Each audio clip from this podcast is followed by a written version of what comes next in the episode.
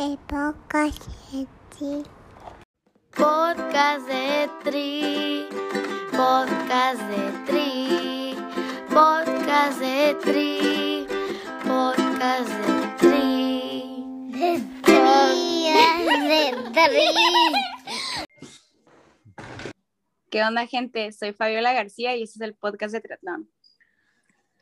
La famosísima Fabiola García. Oye, no obstante, vivimos a una ciudad de distancia, el lenguaje es bien diferente, ¿no? O sea, tú usas palabras como chilo, las CH las pronuncian bien raro en Mexicali, y este, o sea, otro léxico, ¿no? Sí, sí, marcadísimo. Pleito Ya casado, siempre traemos de Mexicali y Tijuana. Deja tú, si entre nosotros nos entendemos que vivimos a una ciudad de distancia, imagínate los de Sudamérica, lo que se pasan diciendo de la forma en la que hablo. Ya sé. Sí, cuando me escucho hablar, sí se escucha medio chistoso. Ok, ok. Este, acércate un poquito más a la bocina, nada más para continuar. ¿Quién es Fabiola García? Pues a ver, dile a la, a la gente. Que, y yo creo que hasta ni el mismo staff sabe con quién está abriendo Beto hoy el episodio. Pues yo soy triatleta, ciclista, de todo. Ya he pasado por muchos deportes y esta vez me toca ser organizadora del duatlón, FNT Promotions. Y pues ya llevo varios años organizando carreras de ciclismo y pedestres. Y pues por la pandemia y toda la situación tuvimos que cancelar este primer debut de el duatlón, pero ya estamos más que puestos para rein- rein- reiniciarlo este 28 de Sí, marzo. o sea, cancelaron el año pasado, que de hecho no me Sí. inscribí. Bueno, me iba a inscribir, pero bueno, se canceló antes de que, de que me inscribiera. Y la gente está súper bien, pues que en Baja California ya haya un poquito más de eventos de este tipo, se siga apostando. Está el Triathlon Trillex, que ya es parte del serial en Ensenada. Este, el del Salvavidas. Es más, de hecho, ahorita que hables voy a ir corriendo por mi, por mi podio. Mi único podio fue en el Salvavidas, tercer lugar. Y como se canceló el año siguiente, o sea, tengo dos años siendo el podio, ¿no? O sea, nadie me lo va a quitar. Y este, y pues bueno, ahorita en Mexicali, por ahí está el Duatlón de Certix, otro que ahorita estamos hablando.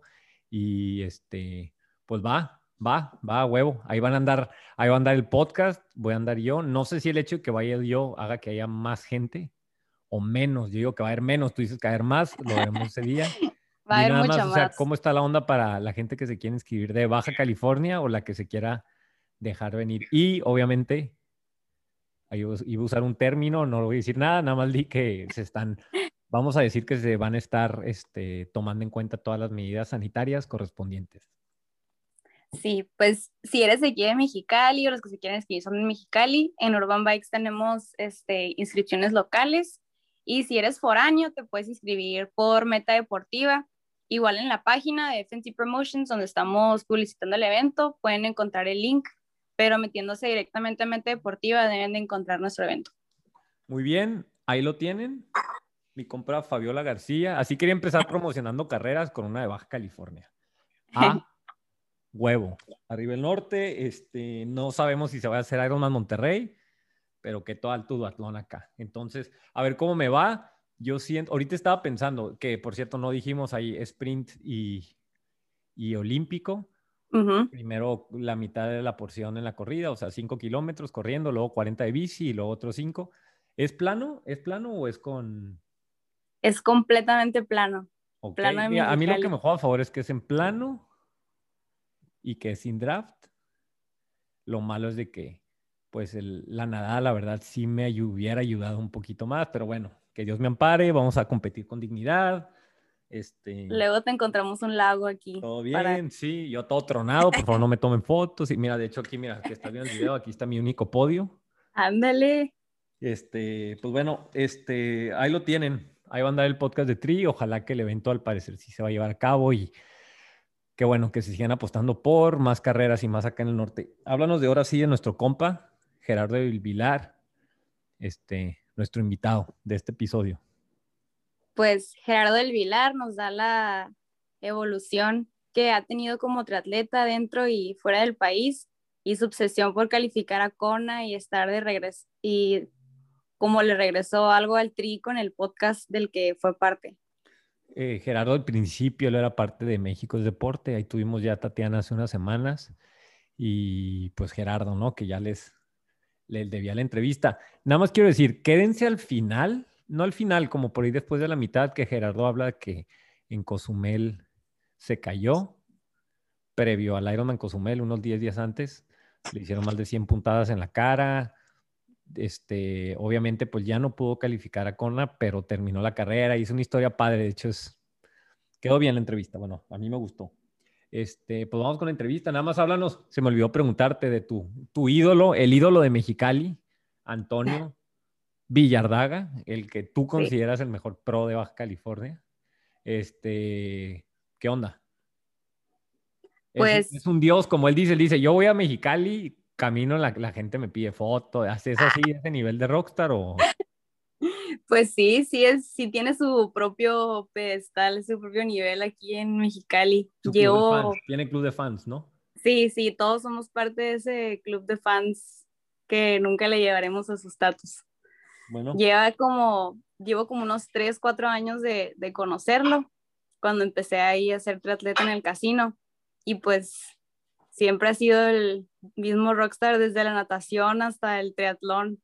Oye, ¿y va a haber pros? ¿Va a haber pros en tu carrera? Pues eso es lo que están peleando. De hecho, puse una bolsa grande de, de premio. Son 5 mil pesos para el primer lugar y 3.500, 2.000 y 1.000. Entonces andan todo el mundo poniéndose las pilas. Entonces, si llevo al Tony Villardaga, pudiera ganar y darle ese dinero al podcast. Pues si así lo acuerdan, sí. Ya, ya bien metados al rato, ¿no? Todos bien No, no, no. Ok, muy bien. Y el Tony, va a llegar el Tony con una máscara de Beto acá. ¿Qué onda? Soy Beto. bueno, ok, vamos ahora sí con, con este, el episodio. ¿Algo más que quieras agregar? Es todo. Te veo, si vieran los nervios de esta mujer ahorita, o sea, ya quedó muy bien, quedó muy bien el intro. Vamos ahora sí con episodios. Un saludito de parte de Beto al staff del podcast de Tri. No me canso de agradecerles, mi compa Caro, Roxy, Irina Gaby y precisamente el Noni, Tony Villardaga y su club de fans. Los amo. Gracias, hacer, gracias por hacer que este proyecto del podcast de Tri siga vivo. Podcast de Tri, podcast de Tri, podcast de Tri, podcast de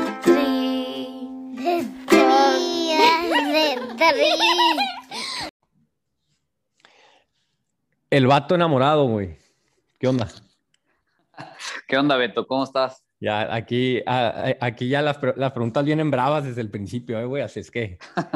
es que Listo para lo que venga. Se sube al carro, se pasea, güey. Sí, sí, sí. No, lo Estaba en un live y, y, de Instagram, ahí que me pidieron de aéreo y no sé si te dijeron que estaba ahí tu novia y le dije, eh, mañana Gerard, así en el mero live, así frente a 300 personas, yo ahí tirándole a ella. No tirándole, dije, avisándole. Este... Sí, me dijo. Estuvo bueno el live con Pablito Gil. Sí, güey, estaba bien nervioso, güey. Yo creo que las veces que más nervioso he estado relativo al podcast fue, o sea, como te estás viendo ahí, sí. es una dinámica diferente al podcast no, ya después agarré tracción y ya se me olvidó, pero los primeros segundos es en lo que estás esperando que el vato se meta y luego, pues, una cuenta de, no sé, güey, 200 mil seguidores. Entonces estaba, o sea, no quería picarle nada, güey, me estaba viendo ahí. De hecho, puse, nadie sabe, pero puse el micrófono, tenía el micrófono del podcast, aquí lo estás viendo, que no estaba conectado, güey, nada más lo puse así como para sentirme más en mi hábitat, me ayudó mucho. Estuvo bueno. Ok, esa vez estaba nervioso y la segunda vez que más nervioso he estado, güey, fue cuando a mí me entrevistaron ustedes, güey, tú y Tatiana en México Deporte, porque, güey, me acuerdo, güey, que Tatiana me dijo, queremos entrevistarte, y yo así como que, güey, así a mí, digo, estos morros se equivocaron de, persona, güey, estuvo padre, pero en su momento no manches, está bien difícil estar del otro lado, güey. Listo, ok, bueno, tú ya eres el rockstar en esto, güey, ya sin problema vas a sacar la entrevista, ¿cómo andas ya? ¿Listo, güey? Sí, listo. Ojalá fuera Rockstar, pero estoy, estoy viendo a Gerardo acá acostado en su cama, acariciando a su, perrita. O sea, el vato. O sea, pareciera que estás nada más hablando un zoom ahí con tu novia antes de dormirte, güey. Bien, güey. Me gusta lo que veo, güey. Vino de chismosa la perrita, a ver. Sí, güey. Aquí tengo también a Frida, güey, que ya siempre, o sea, la mía ladra, o sea, nunca ladra y se espera el podcast para ladrar. Así como que, ah, ya está grabando Beto, me pongo a ladrar, güey. También quiere micrófono, güey. Sí, güey. Sí, sí, sí. Pues mira, vamos a dejar hablar. Si quiero centrar un poquito ahí en lo de México es deporte, en lo en la en esa parte, pues obviamente tú estabas dentro del podcast y me interesa y todo lo que rodea ese tema. Pero Sí. antes de ti, güey, o sea, tú igual que yo, ahorita me estás diciendo, descubriste el triatlón a los 26, Sí. a los 27, güey, pero háblanos antes, pues antes no hacías absolutamente nada de deporte, o sea, háblanos de tu infancia y los antecedentes familiares deportivos. Pues mira, como muchos de los niños de este país, eh, crecí jugando fútbol y también soñando en, en ser futbolista, pero la verdad es que no tenía ni el talento ni la dedicación como para lograrlo. Eh, de eso ¿A- también me di cuenta a muy rápido, ¿A quién como a los, AME? no sé, en la adolescencia, 14, 15 años. Ajá. No, a los Pumas. Mm. Y como a los 14 o 15 años me di cuenta que pues había que trabajar mucho y tener talento para, para llegar a ese nivel. Y pues hasta cierto punto como que me desmotivé del fútbol y, y empecé a tirar la flojera, eh, dejé de ir a entrenar, eh, pues te digo, no, no estaba como muy metido en el deporte, a pesar de que siempre me han gustado, siempre he sido súper fanático de todos los deportes, de practicarlos, de verlos en la tele, pero pues el, fútbol, digamos que me, des- me desinfló el globo que tenía ahí de ilusión y, eso también provocó que, dejara el deporte unos años.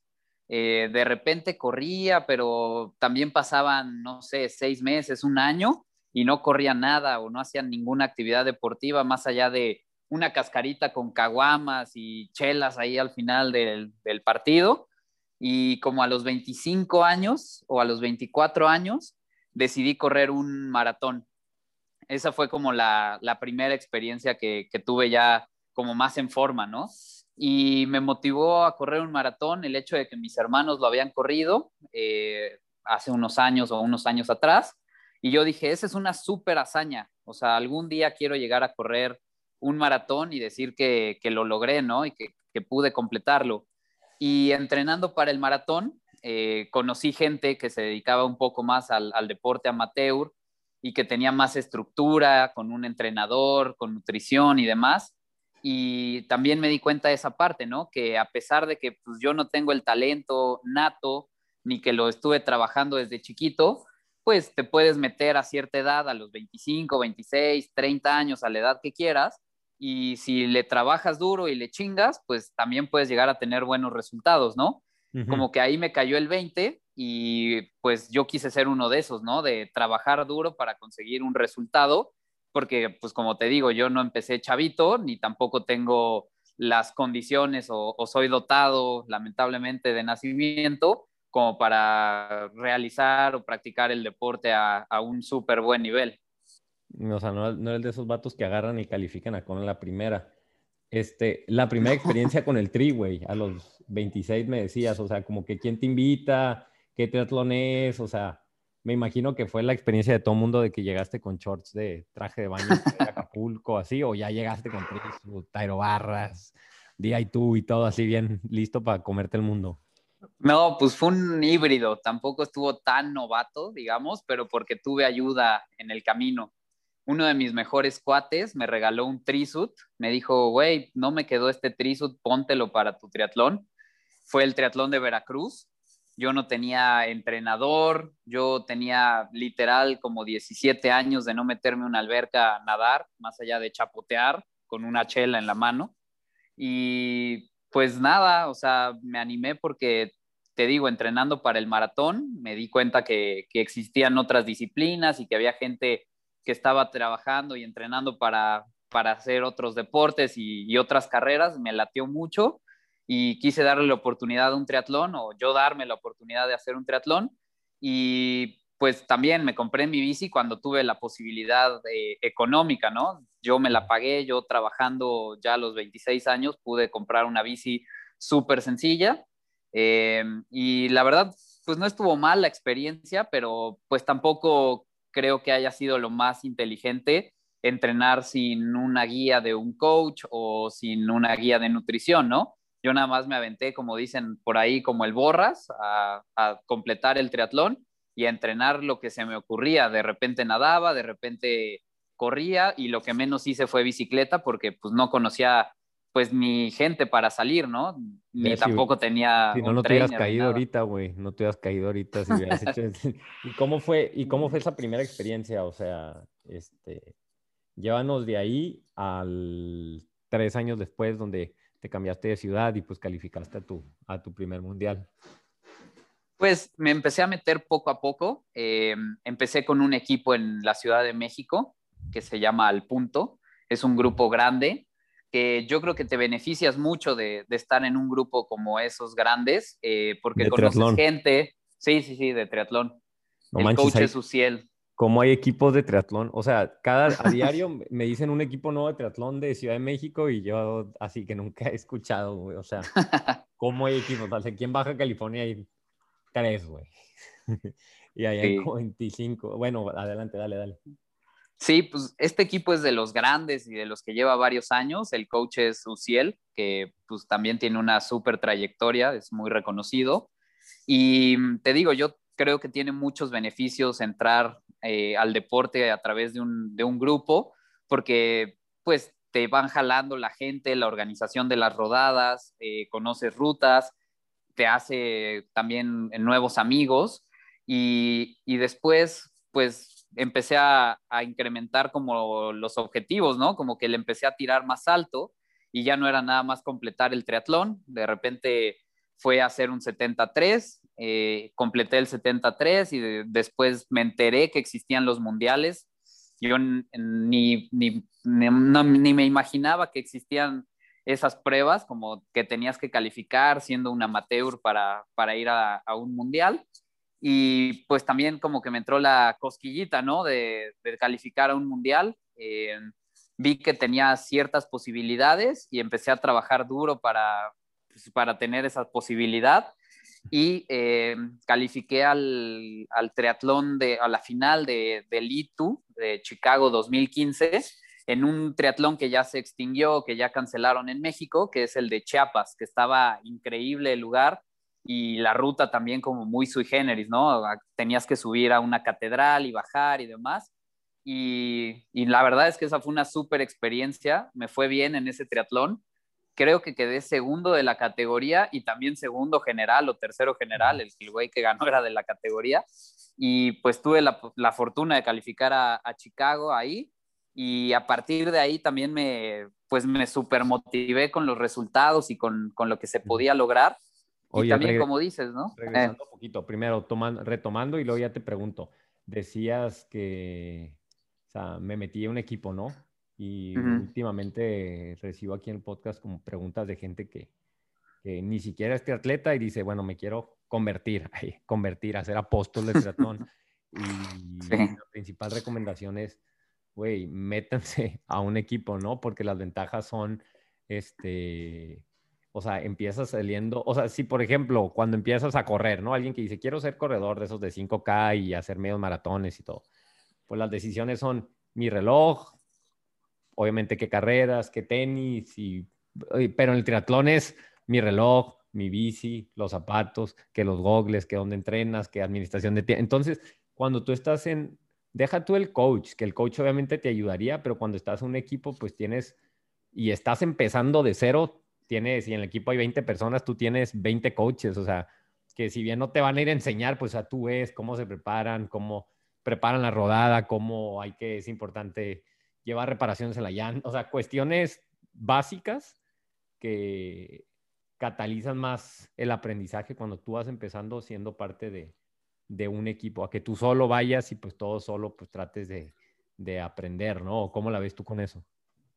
No, totalmente de acuerdo. O sea, yo creo que. que Aparte bien se agarra cura que- en equipo, ¿no? sí. No, no nada más tienes a tu entrenador o al, al líder de esa rodada como, como quien te va a enseñar, sino toda la gente que está alrededor y poco a poco le vas aprendiendo, ¿no? Le vas aprendiendo de, como dices, cómo se prepara, qué es lo que lleva de comer, eh, cómo se pone hasta la ropa o las calcetas, los zapatos de la bici, el casco, todo, porque pues tú llegas y, no le sabes, ¿no? O sea, hay, hay mucha tecnología y, muchos como aditamentos en el triatlón y en, el ciclismo que pues no conoces y ni siquiera sabes bien pues apretar las placas de los zapatos o no sabes si las traes bien apretadas o no sabes apretar bien el casco o ponerlo en la posición correcta, ¿no? De repente es muy típico que ves a la gente con el casco a la mitad de la cabeza y pues eso ni siquiera sirve, ¿no? De, seguridad. Y poco a poco ahí con los amigos y con la gente que, que te vas rodeando, pues te vas dando cuenta de, de, cómo se hacen las cosas pues de una manera más correcta o, de una mejor manera. Y sí, totalmente de acuerdo en que pues la gente te va enseñando poco a poco y de cada uno aprendes eh, diferentes cosas, ¿no? El entrenador te pone el entreno, la rutina, el, ejercicio que vas a hacer, pero también pues te vas dando cuenta de lo que hacen los demás, de la observación y de los eh, como pocos, eh, de los tips que te van dando, poco a poco vas eh, haciendo ya tu, tu conocimiento y, y, pues le vas metiendo más datos y más información a, a, tus entrenamientos y a tu, a tu gear, a tus accesorios y a todo lo que conlleva. Dime ahorita así a quemarropa, ¿quién es la persona que más ha contribuido así en, en tu desarrollo como, como te atleta? Ha habido varios, me imagino, pero así el que más que tú dices, puta, sin este vato no hubiera ido a tantos mundiales. Pues yo creo que mi entrenador eh, es un gringo. Yo vivía en Nueva York eh, unos años y lo conocía ya en, en, en, esa experiencia. Y puta, la verdad es que él me enseñó pues mucho de lo que sé. O sea, yo no sabía entrenar con potencia en la bici, eh, yo no sabía de nutrición, tampoco conocía la aplicación Training Peaks, me enseñó a leer los datos, las gráficas, a interpretar. Y la verdad es que, o sea, cuando empecé a trabajar con él o a, a conocerlo, a entrenar con él, me di cuenta de que pues mi conocimiento estaba muy limitado, muy básico, era de muy novato y pues él es una persona que, que pues sí se ha cultivado mucho en el, en el medio, ha aprendido muchísimo de leer, de coach? estar ahí como asesorándose. Se llama Matt Back y ah, él ya. fue el primer Ironman Champion amateur Ajá. en Maryland 2014. Y pues sí, él es el que más ha contribuido. Siempre, o sea, yo no sabía ni siquiera que era un FTP test eh, y bueno, pues ahora ya sé interpretarlo, sé de protocolos y demás.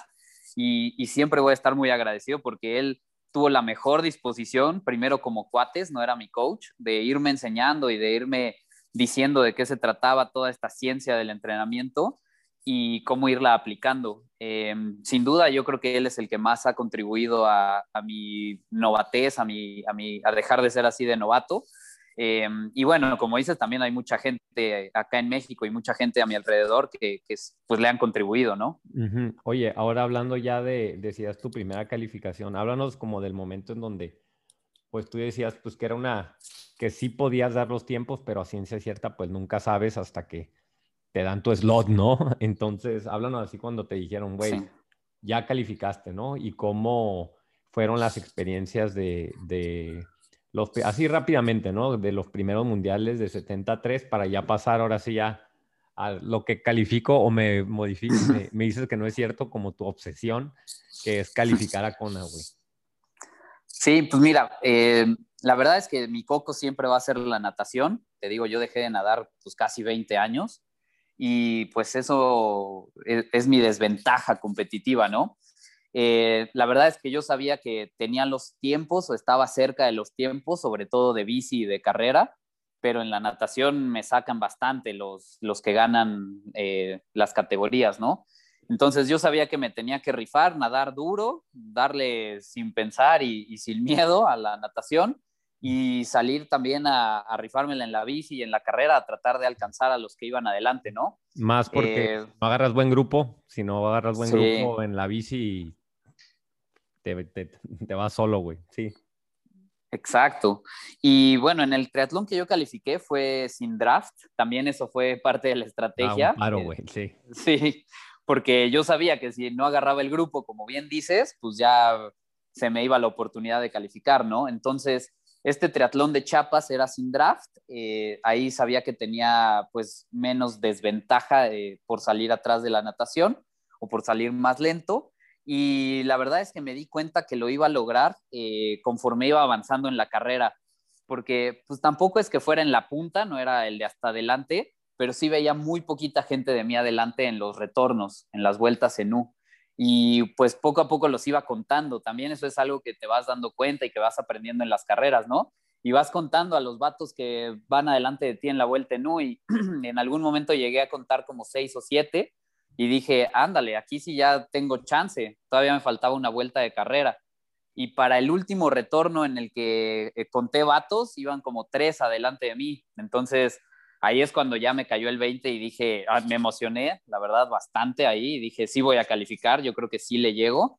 Y, pues nada, al final acabamos y me, o acabó el triatlón y me di eh, cuenta porque pusieron los resultados luego, luego, que había quedado, bueno, ahí decía segundo general, creo que acabé siendo tercero general, alguien acabó un poquito después, porque el arranque también era como rolling en la NAM. Y pues, o sea, una carrera, yo iba contando la gente que, que, estaba por delante de mí y me di cuenta que, que sí la iba a llegar. Entonces, súper emocionante. Y la experiencia de ir a un mundial, la verdad es que se la recomiendo a todos. O sea, yo sé que, que es No, güey, difícil. No, pues, güey, ¿a quién no sí, güey? Yo también te la recomiendo, güey. Pues, regálame, ¿dónde me inscribo a un mundial, güey? Dime y voy. No, digo, hay que trabajar duro. Te digo, yo soy fruto del trabajo duro porque pues, cero talento y cero eh, eh, como empezar desde chiquito. Pero la experiencia es increíble. O sea, ves a gente de todo el mundo. Eh, literal, es un mundial por eso así se llama, ¿no? Y pues bueno, yo que tuve la oportunidad de vivir fuera de México y que hice algunos amigos y conocí gente de, otros países, puta, ahora ha sido la, la, oportunidad para reencontrarme con grandes amigos eh, en el Mundial de Niza del año pasado, de 73.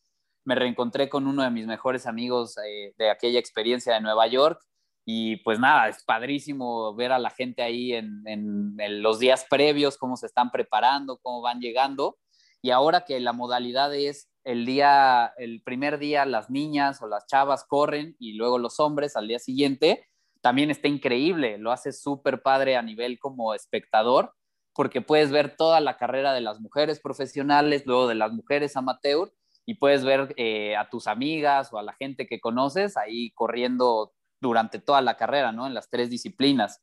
Y luego los hombres que corren, corremos al día siguiente, pues lo mismo, ¿no? Las chavas ahí te van echando porras y, y puedes ver, eh, puedes tener esa oportunidad de ver toda la carrera eh, de las mujeres o de los hombres eh, sin que te interrumpan o sin que tú estés eh, Aparte, corriendo. los mexicanos que van casi no les gusta echar desmadre, ¿no? Sí, la verdad es que se pone muy bueno el ambiente y no solamente los mexicanos que compiten, la gente que los acompaña, hace poquito que entrevistaste a Lalo Vadillo, puta, es un personajazo Lalo Vadillo en, en donde te lo encuentres. Así que, pues la verdad se pone súper padre el ambiente y, y, la verdad es algo que, que, sí vale toda la pena experimentar. Es una súper experiencia y es de lo que más me ha gustado de, del triatlón y por lo que sigo tan enganchado, ¿no? Por tratar de ir a Kona y por seguir yendo a los mundiales y conocer más gente y ver más gente ahí en, en, esos eventos. De esa parte de Kona, porque tú has ido a tres mundiales, bueno, has ido a dos mundiales de 73, calificaste a tres, ya me decías que a uno no, no pudiste ir, este, pero a Kona no has podido, ¿no? Y cinco veces has hecho, has hecho cinco Ironmans con el afán de calificar, ¿no? Precisamente. Entonces, eh, háblanos de por qué, que yo ya sé por qué, ¿no? Pues, o sea, por los slots son muchísimo más peleados, pero más o menos así rápidamente, pues en las que te has quedado así a nada antes de, de dar el preámbulo de lo que fue esta última. Pues sí, eh, llevo nueve carreras de Ironman y uh -huh. sí, como cuatro o cinco en las cuales ya estoy intentando, creo yo que tengo posibilidades. Chance, mi percepción es equivocada, pero he quedado quinto lugar un par de veces. En una me quedé a un minuto y medio del slot. Y como bien dices, ¿no? También los slots son súper peleados. Eh, ahí no hay rolling down, no hay, no hay que paso el slot y que venga el que sigue a, a llevárselo la gente que va a Kona va prácticamente todos los años y la gente que va a Kona está súper fuerte, lleva dedicada al triatlón muchos años y, y, aquí sí es cuestión de ganar la categoría, de quedar en los primeros tres, ¿no? Entonces sí está súper complicado. No, y en un 73 te encuentras un roll down hasta el lugar 8, 9, 14, 15, visto el Hay veces que terminan gritando, bueno, ¿quién quiere al mundial? Sí. En Kona todo mundo lo agarra. Sí, en Kona, pues yo he ido a la premiación estas dos veces que he quedado en quinto lugar con la esperanza, así, con el sueño guajiro de a ver si alguien lo deja pasar. Y de todos los slots, dejan pasar uno, cuando mucho. Y muchas veces también he visto que no dejan pasar ninguno. Entonces, con así es eh, la carrera más eh, emblemática, es el santo grial del triatlón, yo creo.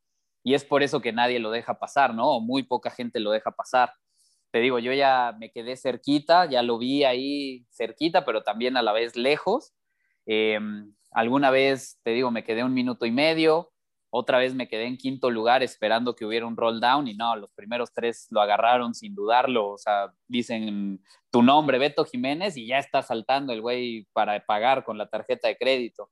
Entonces, con así es otro nivel de, de carrera y se ve desde la calificación. O sea, todo el mundo que va a Kona está metidísimo en el triatlón y de hecho hace las carreras sabiendo que quiere ir a calificar y que planea toda su temporada así para ir a, Kona.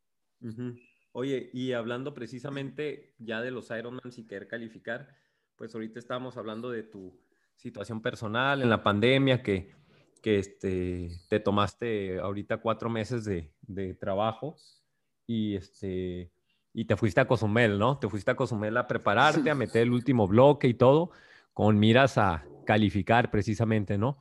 Este, no se armó y terminó siendo una historia de vida casi, no por la casi calificación o lo que sea, sino porque estando en Cozumel antes de la carrera, pues te caíste, ¿no? Te caíste, te caíste fuerte y ocupaste como 600 puntadas en la cara, güey. Entonces, háblanos de, cómo fue tu experiencia en Cozumel, de que fuiste y exactamente la pregunta que todos quieren saber. ¿Quién te tiró? ¿Te tiró Javi Gallardo güey? No, me tiró un bache. Yo por burro caí en un bache. Pues sí, así como lo cuentas, eh, me tomé un tiempo y la verdad es que me obligaron también a tomar un tiempo, digamos que en el, en el ámbito laboral. Y pues qué mejor que teniendo ese tiempo, eh, ir a preparar la carrera. Cuando me dicen que me tengo que tomar el tiempo, que dejo de trabajar, eh, lo pensé y dije, pues me voy a Cozumel a preparar bien esa carrera, a aclimatar, a estar ahí dos, tres, cuatro semanas, el tiempo que sea, eh, sabiendo que no tenía la responsabilidad que, tenía en otros años o para otras carreras, y la quise aprovechar. Eh, me fui un mes a Cozumel. Eh, también Cozumel, pues es un lugar súper importante en, en, mi vida, tiene un lugar en mi corazón, suena muy cliché, pero, pero sí tiene un lugar en mi corazón con todo y la caída y la verdad es que me sentía súper bien. Yo creo que estaba en, la mejor forma de mi vida. Eh, incluso como te contaba, ¿no? Ahí dos semanas antes de, la carrera, eh, tres, cuatro días antes de caerme, hice una, prueba en la que me había ido muy bien en, la bici, en la carrera, nadando no tanto porque pues, estaba muy picado el mar, pero nada, es, es, una referencia para la carrera y me sentía increíble, ¿no? La verdad es que pues nunca había tenido esos números, ni había visto esas distancias en esos tiempos, yo estaba motivadísimo. Y pues nada, esa prueba la hice el domingo y el jueves eh, que salí a rodar con Joaquín, con Javi, con la esposa de Joaquín, Cristi, que es eh, tu patrocinadora de aéreo, y Fer Lepe, que era mi familia cozumeleña, que también ya hay hasta memes de, la familia cozumeleña. Eh, salimos a rodar y empezó a llover, empezó a llover muy fuerte. no sabía que había memes, güey, me estoy enterando ahorita. hasta cuenta dedicada hay. Saludos a Sí Estudio, güey. Ajá, ¿y luego? Saludos. Y pues nada, me paré, paramos en un semáforo, em, seguimos rodando veníamos despacito, la verdad es que nunca me imaginé, pues ni siquiera la caída, pero menos caerme a 10 o 15 kilómetros por hora y así fue como, como sucedió. Em, empezó a llover, había un bache muy grande que no alcancé a ver por porque estaba tapado con tierra, con arena, y yo venía esquivando otros baches que se habían formado en Cozumel por, por el mal tiempo que hubo en las semanas previas, y pues literalmente fue un latigazo, o sea, a 10 kilómetros por hora, muy despacio, pero fue un latigazo. Yo no recuerdo nada más que ir en la bici y después pararme, em, recoger mi bici, decir, qué mala onda que me caí, con, con otras palabras, y me toco la cara porque sabía que algo había pasado, y cuando me toco la cara y veo la mano, la mano tiene un diente y está llena de sangre. Entonces ahí es cuando dije, pues creo que el, golpe estuvo un poco más fuerte de, de, lo que pensé y creo que no voy a poder seguir andando en bici, ¿no? En ese momento llega Joaquín, que Joaquín Pereda se portó increíble eh, durante toda la estancia y todo el accidente. Me abrazó y me puso en la calle y me acostó y me dijo, tú no te puedes mover, tranquilo, champ, eh, no te muevas, yo, yo, te voy a cuidar, todo está bien. la voz del Joaquín, tranquilo, champ, tranquilo. No, champ, no, no, champ, champ. todo bien, No, champ, tú tranquilo. y, y, nada, él fue el primero que llegó y después llegaron Javi, eh, Fer y Cristi y las reacciones que yo veía en sus caras y, y, e incluso algunos lloraban, puta, yo decía, ¿qué me pasó? Me desfiguré porque pues yo me había tocado la cara pero no sabía cómo estaba, ¿no? Y después llegaron otros amigos que viven ahí en Cozumel a tratar de, de ayudar y de auxiliar. Y lo mismo. Te corrió la voz sea... ahí en la isla, ya todo el mundo llegó, el, del el, de los, el de Soriana, el de los Cocos. Sí, güey. Pues pinche Cozumel es un pueblito y ahí se armó el, el chisme y ya llegó todo el mundo. No, llegaron los amigos que, que, viven ahí y lo mismo, ¿no? Las reacciones eran de, pues, de casi, casi que lloraban y sí lloraron algunos. Y eso me asustaba mucho a mí. Yo, yo no sabía qué había pasado, yo nada más sabía que tenía sangre me estaba ya doliendo muchísimo en el momento y la lluvia seguía para aumentar el dramatismo y, y, nada, como anécdota también pasó una ambulancia y eso sí me acuerdo, yo estaba consciente que la ambulancia dijo, no, pues este güey está despierto, vamos por otro que se está convulsionando, ahí viene otra ambulancia y se pasó la ambulancia, entonces tuve que esperar a otra, eh, llegó la ambulancia y yo le dije, puta, por favor ya anestésiame que no aguanto este dolor, nunca lo había sentido. Y me dijo, no, pues hasta el hospital te vamos a poder anestesiar. Y ya, llegamos al hospital, eh, me operaron, tuve eh, la fortuna de que en Cozumel hay muy buenos eh, doctores, tuve dos cirugías, una por dentro de la boca y una por fuera. Y como dices, necesité y requerí muchísimas puntadas.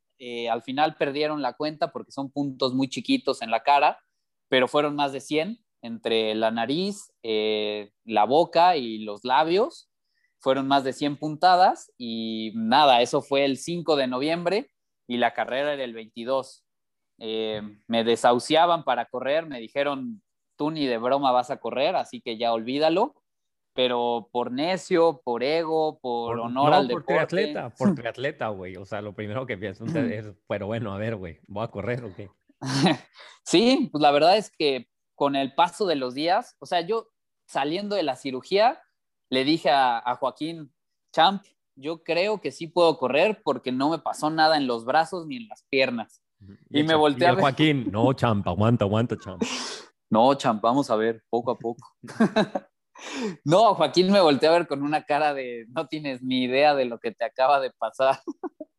Pero. Pues, Oye, nada. están a Joaquín, güey. Yo supe que Joaquín se quedó a dormir ahí contigo, güey. Sí, güey. No, la noche no. ahí compartieron hasta la misma cama y le hiciste un espacio. Todo bien, güey.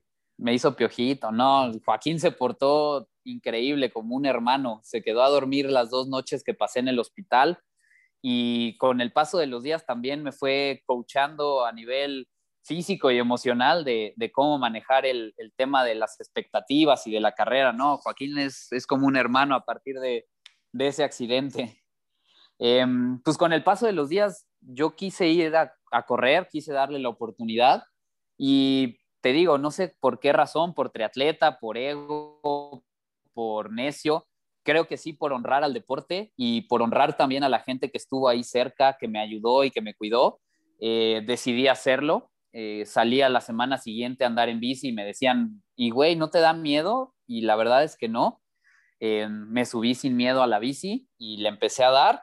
Y yo sabía que no me iba a ir muy bien en la carrera. Yo sabía que, que sí me había afectado pues al fitness, a la condición, el hecho de dejar de entrenar una, no, semana, pues una de semana, estar en el wey, hospital. El fitness, sí, güey.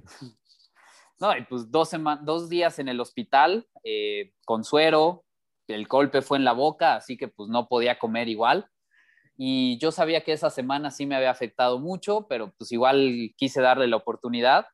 Y, y arranqué con la, expectativa de, terminar nada más. Eh, se me habían ido las expectativas de calificar o de hacer un buen tiempo. Y también siempre tuve presente que pues a lo mejor me tenía que salir porque pues la carrera la corrí chimuelo, se me cayeron dos dientes en el accidente, eh, casi tres, uno se me partió. La corrí chimuelo, eh, súper inflamado de los labios y de la nariz, incluso em, la principal eh, como restricción que me dieron las doctoras que me operaron era que si se me subía el pulso tenía que parar, literalmente dejar de pedalear o frenarme en la carrera y caminar, porque pues la fractura que tenía en el paladar se podía desplazar y se podía abrir más y entonces tenía que regresar a cirugías. Entonces, pues yo tenía una expectativa mucho más baja o muy diferente a lo que con la que había llegado a Cozumel eh, pero como pues eh, valorar o por valorar la, atención de la gente que estuvo cerca y, de los amigos que me cuidaron, quise terminar, eso me motivó mucho a, la carrera. Los veía en, cada vuelta de la bici o al salir de la natación y también en la carrera. Y la verdad es que yo quería llorar de la emoción de, verlos y de que me estaban echando porras y de saber pues, que me habían cuidado. Entonces, Vamos a, oye, vamos a apagar el video nada más para, porque no va a fallar la conexión. Este, ¿cómo fue al final, güey? O sea, ya terminaste, tú feliz de la vida, ¿te sentiste mejor que, que las anteriores o igual o cuál es el sentimiento? Pues la verdad es que en, durante la carrera me la pasé fatal. Eh, desde la natación, pues la posición del cuerpo y de la cabeza son pues poco naturales y como la herida o, el accidente tuvo repercusiones en la cara, sí, me punzaba muchísimo, sentía la sangre en la cabeza y en la boca, o sea, como que pues estaba súper inflamado, muy incómodo desde la natación. Luego en la bici dije, bueno, aquí ya me siento mejor, eh, ya había probado eh, más tiempo en la bici, pero también tuve un esguince cervical, entonces, pues después de un par de horas me empezó a joder, sí, sí, sí me empezó a joder el cuello, eh, ya iba súper incómodo también. Y luego dije, bueno, pues ya me bajo a, correr, caminar y ahí más en control, ¿no? sobre los dos pies. Y en la carrera es donde peor la pasé. La, la, herida me estaba molestando muchísimo. Todo el tiempo pues vas húmedo, mojado en, en la carrera porque pues te vas mojando con agua, con Gatorade, con sudor, con lo que sea y pues ya llegó un momento en el que yo sentía que se me iban a abrir las heridas otra vez por estar tan húmedo durante tanto tiempo y todo el maratón la pasé muy mal, todo el maratón pues me iba doliendo eh, tanto el cuello como pues las heridas de la cara, pero es la, carrera que más satisfacción me ha dejado porque no solamente pues veía a la gente que, me echaba porras, hubo mucha gente que, que sin conocerme se acercó y ofreció ayuda, tanto en el momento como el accidente, como después, como durante la carrera. Durante la carrera hubo un par de personas que, pues la verdad, yo no conocía y alcancé a oír que dijeron, es el vato que se cayó, es el que se rompió la madre, mis respetos, cosas por el estilo que, también me motivaban mucho para seguir. Y al final, pues digo, ahora hasta pues conocí a mi novia por, por la caída. Mi novia se enteró de que yo existía gracias a que me caí en Cozumel y que se empezó a hacer como el chisme de este vato se rompió la cara literalmente y ahí anda compitiendo. Entonces, es la carrera que más satisfacción me ha dejado. Te digo, hasta me consiguió novia, que era prácticamente imposible eso. Sí, no agarrabas tú ni con el podcast, agarrabas, ¿no?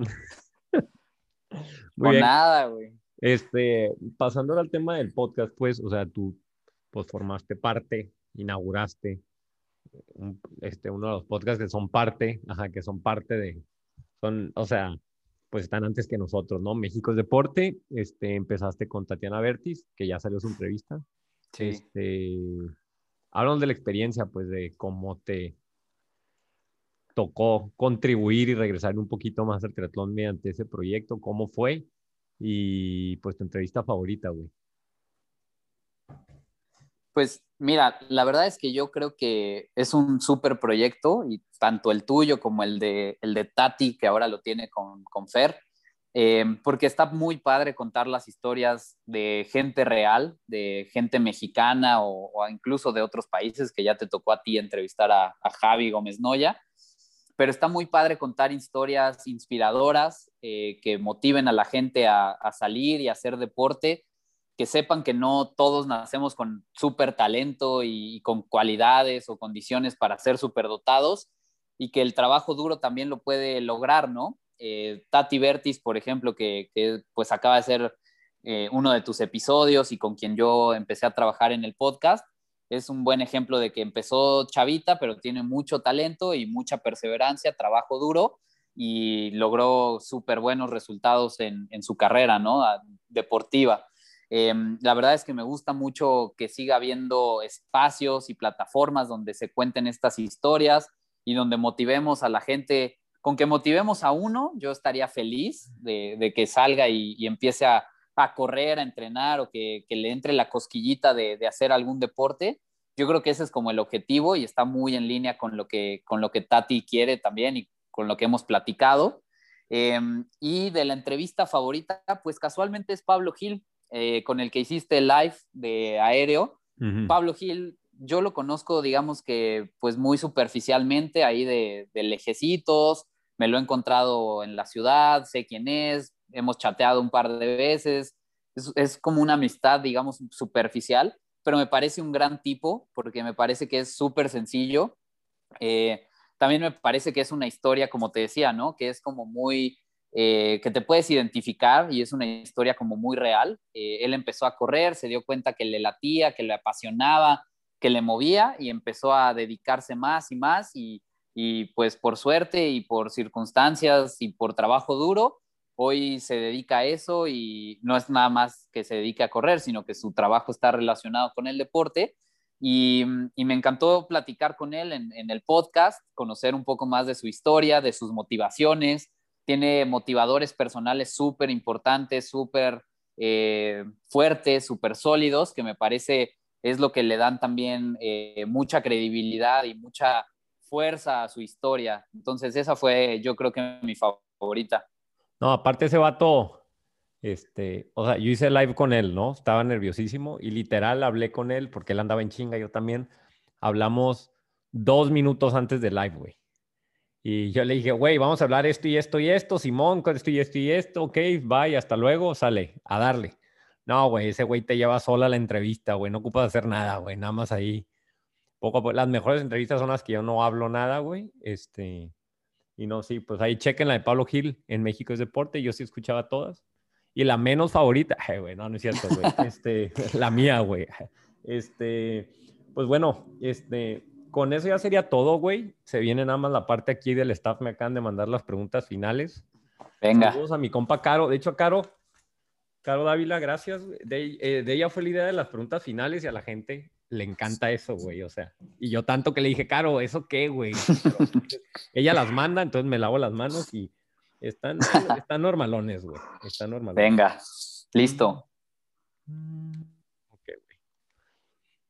Primero, güey. Javi Gallardo, güey. Tu compa. ¿Qué tengo que decir? Es que ah, no perdón, güey, no te expliqué, güey. Eh, lo primero que te llega a la mente de esa persona, te voy a decir una frase, una experiencia, lo que quieras, güey. Javi Gallardo. Em, Se te está viendo la noche. ¿eh? Quiero decir algo paternal. Que... No, güey, no, no, no. Quiero decir algo paternal, que tiene un instinto paternal. Eso es lo que quería decir. Instinto paternal es la respuesta. Ok. Tatiana Bertis. Perseverancia. México es deporte. Proyecto. Este. Ay, güey, dale un poquito. Puedes decir más, ¿eh? Joaquín Pereda. Lo voy a decir, pate, lo voy a decir con su voz. Joaquín Pereda. Trump. Joaquín Pereda es eh, un maestro, amigo y sensei se ha vuelto últimamente. Mm, ahorita tocaste ese tema, güey. Hate en las redes sociales, güey pues siempre va a existir. La verdad es que yo creo que, una cosa es opinar de, lo que hacen los demás y otra es el hate. Ya me parece llevarlo a un nivel innecesario. Eh, pero pues siempre va a existir algún resentido, algún ardido, como le decimos acá en, en, México, siempre va a existir, es parte de, ¿no? Y más para la gente que lo hace muy público, eh, pues que hace muy pública su vida o sus eventos, sus carreras, sus entrenamientos, está muy expuesta a ese hate. Podcast de triatlón. Hay Muy buen proyecto también. No, me da pena siempre. Ajá, dale, dale. Muy buen proyecto también y ojalá que sea una plataforma que, que, llegue a mucha más gente y que, como te decía, los motive para empezar a hacer una, a tener una vida más activa y a, a entrarle al triatlón que pues te engancha y se vuelve un estilo de vida. Ok, Kona, güey. el santo grial, mi sueño, el objetivo máximo, ojalá algún día llegue. Yo también voy a ir a Kona, güey, pero a tomar fotos nada más. Kona, ok, va, este, ¿qué más? Espérate, me faltan dos, tres. Ok, Cristi López, saludos, mi compa Cristi. Cristi López, de las mejores fotógrafas que hay en el mundo y súper diseñadora de calcetas. Uh -huh. La más divertida también como porra, como amiga, súper cagada. Voy a decir una cosa de Cristi López. No te metas con Cristi López. Va. Ale, Dom Ale Domínguez. Ah, Ale Domínguez. Creo que ya sé quién es. Es mi novia.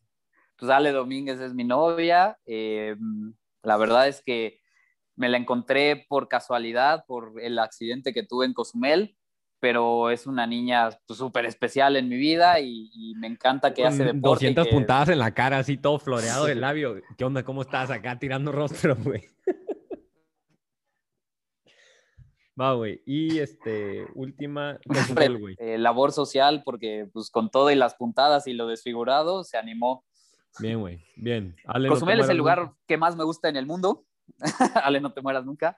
Cozumel es el lugar que más me gusta en el mundo y para correr eh, quiero regresar a Cozumel todas las veces que sea posible a correr, de vacaciones, a rodar. Eh, incluso ya tengo amigos allá que viven ahí y me parece un gran lugar para visitar en México. Oye, Gerardo, pues ya se armó el episodio. Me gustó, güey. Me gustó. ¿Cómo te sentiste? Qué bueno. Súper bien. Muchas gracias, Beto. Este, pues gracias, güey. O sea, desde el principio, pues, o sea, yo me enteré de ti como del 90% de la escena del teatro nacional cuando inicié con el podcast, porque no sabía absolutamente nada, güey.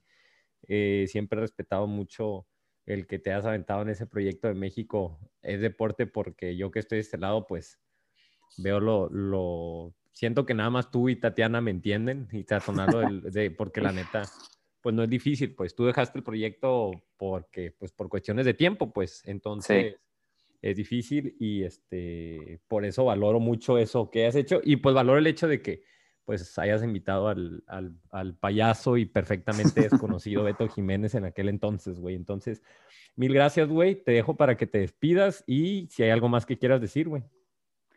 No, solamente agradecer por el espacio. Igualmente yo respeto mucho eh, y admiro mucho el, el, proyecto tanto de México es Deporte que continúa como el tuyo. Me parece que, como lo dije, ¿no? Mientras más espacios y más plataformas para que la gente se exprese y la gente conozca de, de historias chingonas de mexicanos que lo han logrado en diferentes ámbitos, eh, sobresalir en el deporte, me parece que, que es súper rescatable y súper valorado, ¿no? Tu entrevista. Eh, muchas gracias. ¿Tu entrevista favorita de aquí cuál es?